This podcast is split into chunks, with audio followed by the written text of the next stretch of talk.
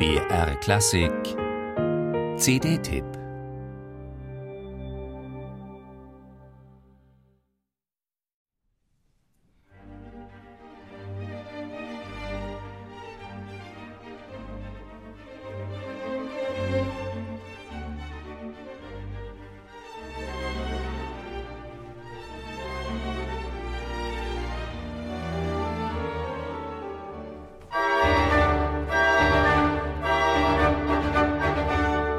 Ohrwürmer wie der Beginn der großen G-Moll-Symphonie von Mozart kommen bei Herbert Blomstedt ganz unspektakulär daher.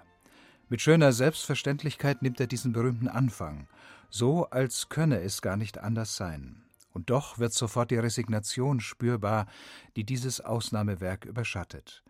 Mit schlichtem Tonfall und vibratolosem Spiel setzen die Holzbläser und Streicher des Symphonieorchesters diesen schlanken Ansatz im fließenden Andante fort.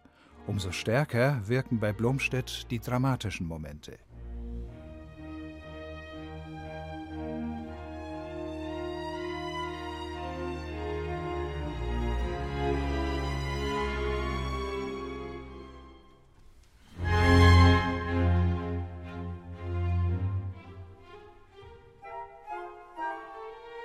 Zügig geht Blomstedt auch das Finale an, voller Energie und Entschiedenheit. Im dichten Motivgeflecht von Mozarts großer G-Moll-Symphonie schafft er jederzeit Klarheit, lässt alle Stimmen zu ihrem Recht kommen. Ohne Taktstock formt Blomstedt den Klang mit bloßen Händen. Enorm frisch wirkt das Ergebnis.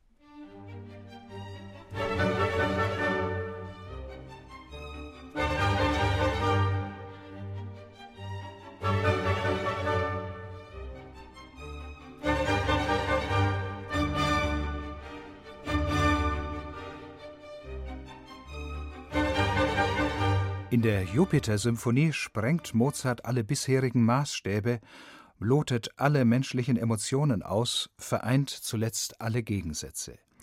Blomstedt kitzelt das opernhafte Brio in Mozarts Welttheater pulsierend heraus, aber immer markant auf den Punkt und genau im Detail.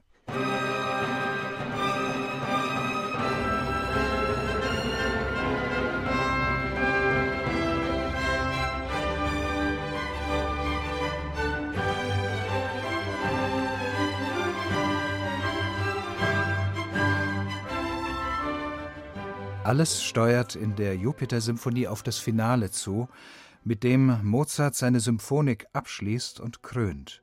Kühn schichtet er am Ende alle Themen fugenartig übereinander, und Blomstedt konfrontiert uns mit der verzerrten Harmonik, als sei es Avantgarde. Zu Mozarts Zeit war es das auch.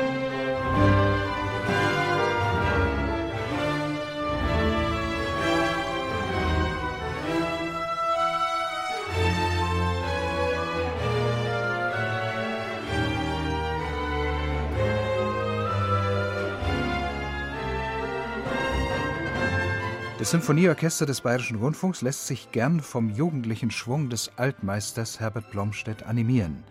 Mozarts Musik stellt er schnörkellos in den Raum, ohne ihr etwas überzustülpen.